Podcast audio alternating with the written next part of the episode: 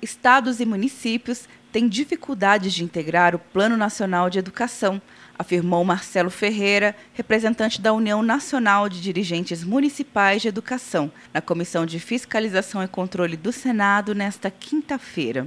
O Plano Nacional foi aprovado em 2014. É, em 2015, nós fizemos os planos municipais. Só depois disso, os planos alguns planos estaduais acabaram sendo aprovados. E até hoje nós temos dificuldade na concatenação das ações existentes entre os planos municipais, estaduais e o plano nacional. Uma das principais metas do plano é melhorar os indicadores de alfabetização e inclusão, mas, segundo o secretário de Alfabetização do Ministério da Educação, Maurício Almeida, a educação para a primeira infância, que contempla crianças de 4 a 6 anos, ainda enfrenta alguns problemas. Quanto mais cedo se investe na criança, maior o retorno. É essencial, mas não só disponibilizar a creche e a pré-escola, mas também a estar atento à ação, aos estímulos cognitivos, à qualidade dos estímulos cognitivos. Além da evolução dos indicadores de alfabetização e inclusão,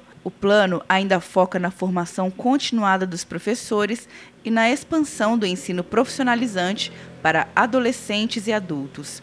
Atenção, você que fez o Enem! Sua nota pode valer uma bolsa de estudos de até 100% para os cursos de graduação à distância da Uninter. Isso mesmo! Até 100% de desconto em mais de 90 cursos. Transforme seu futuro. Acesse o site e inscreva-se agora. Uninter, a melhor educação à distância do Brasil. Uninter.com De Brasília, Luciana Castro.